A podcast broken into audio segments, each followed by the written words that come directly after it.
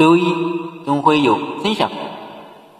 二零零九年，香港导演王家卫准备拍摄电影《一代宗师》，便对演员张震说：“你去学拳吧，并把他引荐给八极拳第八代拳王世全。”从此，张震开始认真练拳，每天坚持六个小时。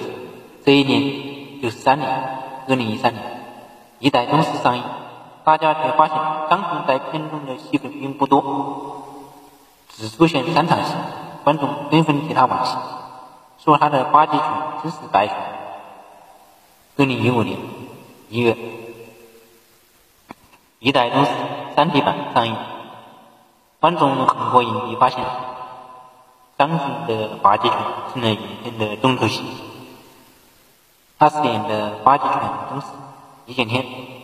与梁朝伟饰演的叶问在十里长街，千金难买一声响的金刀对战那场戏，成为影片最大卖点。